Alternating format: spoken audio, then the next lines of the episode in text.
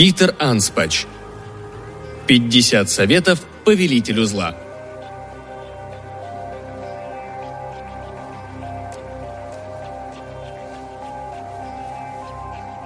Если вы стоите на пороге жизни и гадаете, чем бы в ней заняться, то имеет смысл подумать о профессии повелителя зла. Она приносит неплохой доход.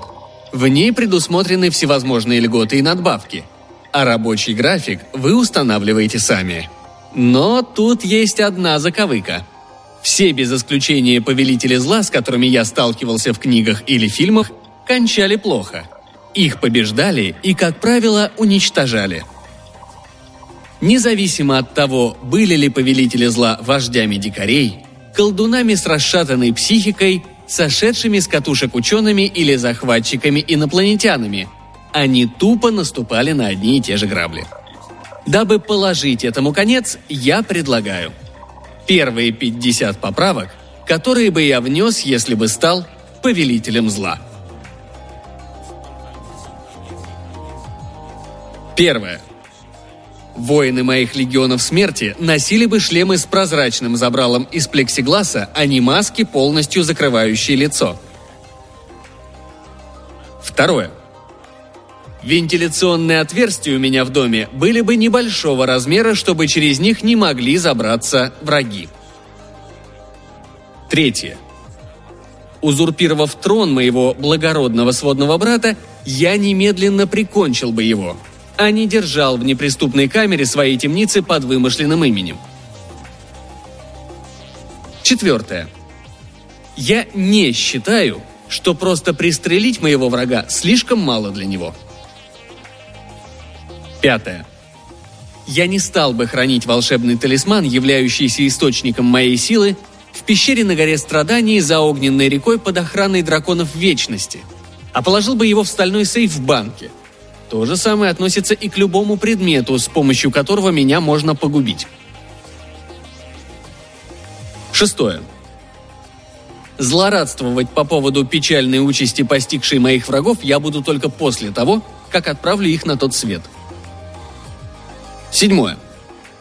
Когда я захвачу в плен моего соперника, и он скажет «Послушай, может, прежде чем убивать меня, ты хоть объяснишь, почему ты это делаешь?» Я отвечу «нет» и убью его – а лучше даже не так. Я убью его и отвечу «нет». Восьмое.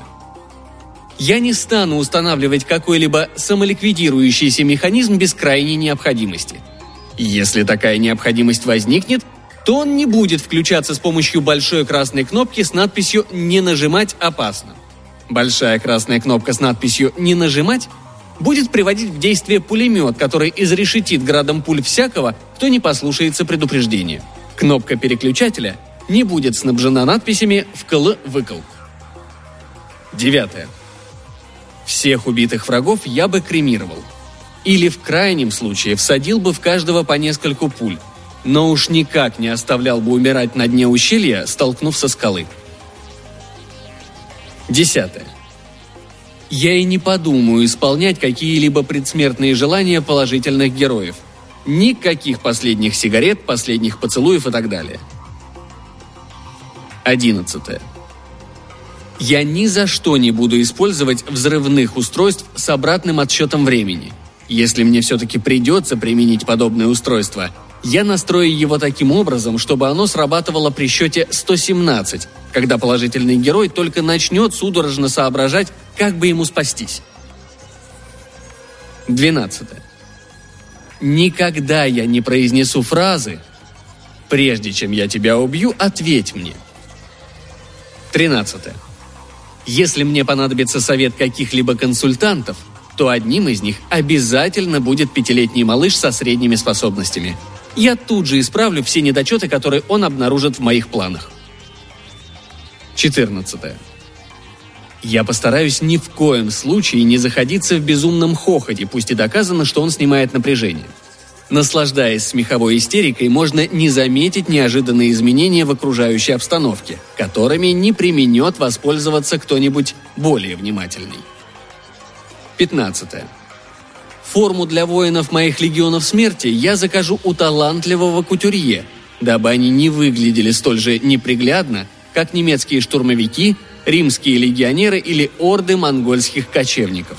Все вышеперечисленные потерпели в конце концов поражение. Я хочу, чтобы мои воины, идя в бой, чувствовали себя суперменами. 16. Я устрою тайный склад допотопного оружия и обучу своих солдат обращаться с ним.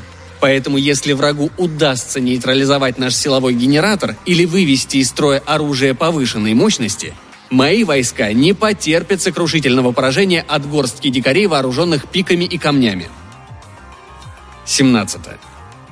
Какими бы замечательными тактико-техническими данными не обладало то или иное механическое приспособление, и каким бы неуничтожимым оно ни было, я не стану им пользоваться, если в нем есть хоть одно уязвимое место, пусть даже крошечное и абсолютно недоступное. 18. Ничто из производимого мною не будет изготавливаться в единственном экземпляре. Все важные системы будут снабжены запасными пультами управления и блоками питания. При себе я буду иметь не менее двух единиц личного оружия с полной обоймой. 19.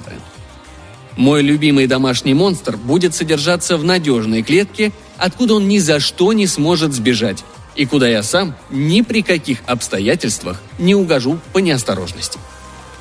20. На поле боя я буду надевать форму яркой и веселой расцветки, чтобы сбить противника с толку. 21. Всех неумелых фокусников, незадачливых чудаков, бесталанных бардов и трусливых воришек – я уничтожу заранее, дабы у моих врагов не возникало соблазна захватить мой замок с целью повеселиться в их компании. 22. Я не буду приходить в ярость и убивать гонца, принесшего мне плохую весть, только для того, чтобы доказать, какой я злодей. Хорошие гонцы в наше время на улице не валяются.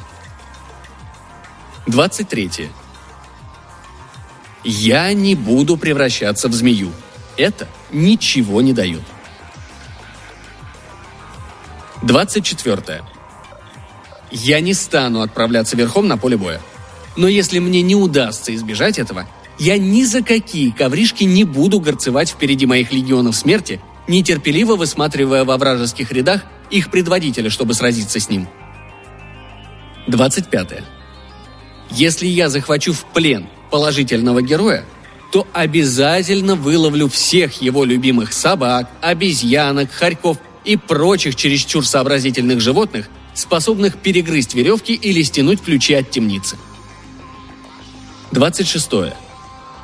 Если я узнаю о местонахождении секретного оружия, способного уничтожить меня, я не стану посылать все свои войска, чтобы захватить его.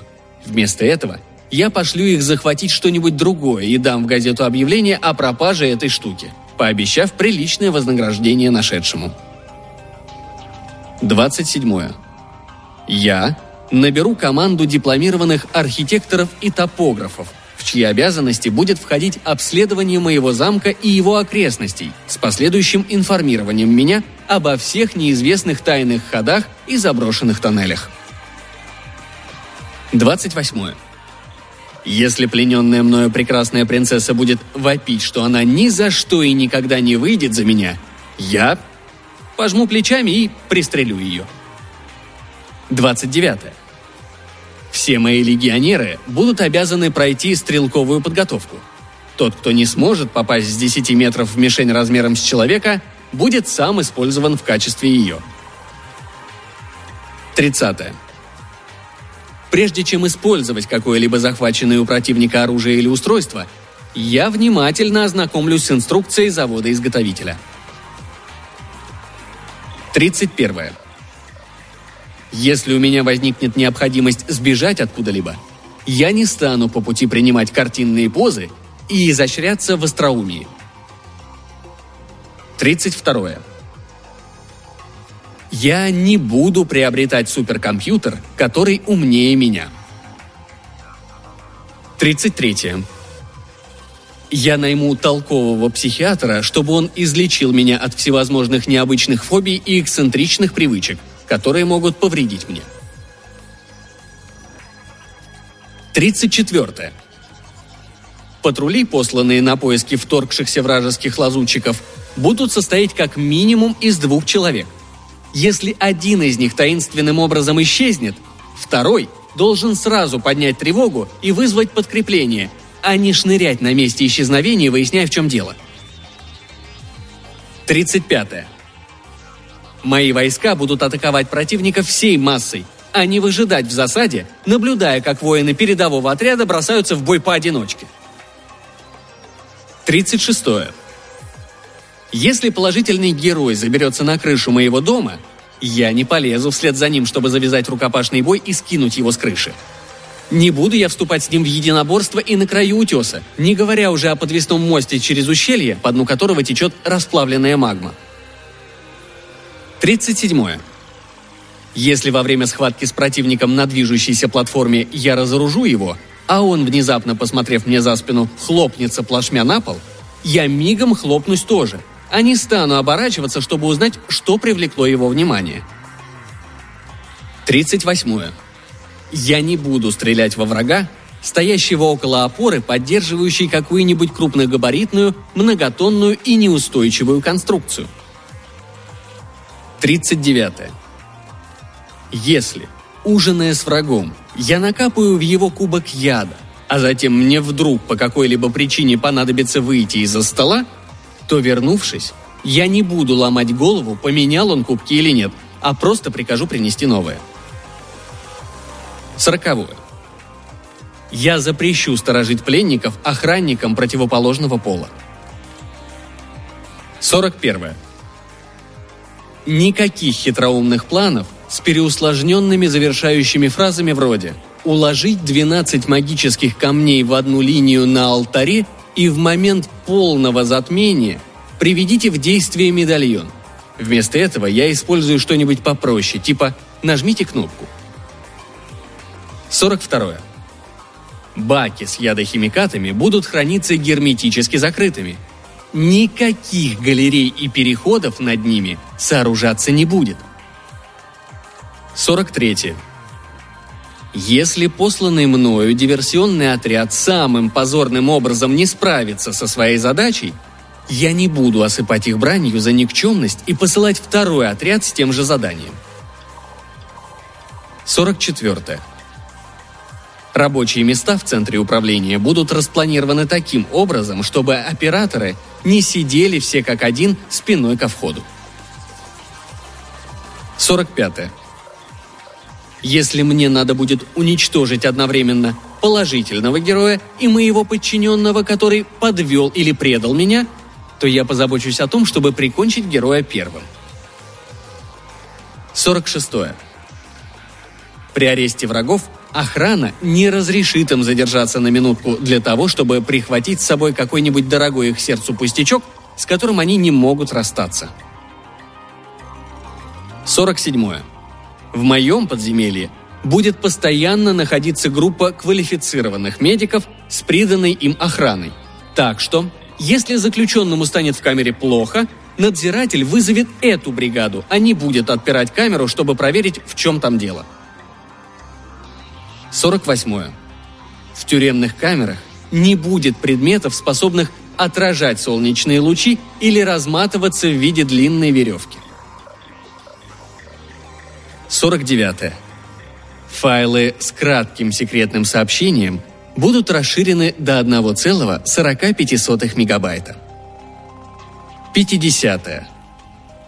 Для того, чтобы мои подданные постоянно находились полубессознательном трансе, я обеспечу каждому из них свободный и неограниченный выход в интернет.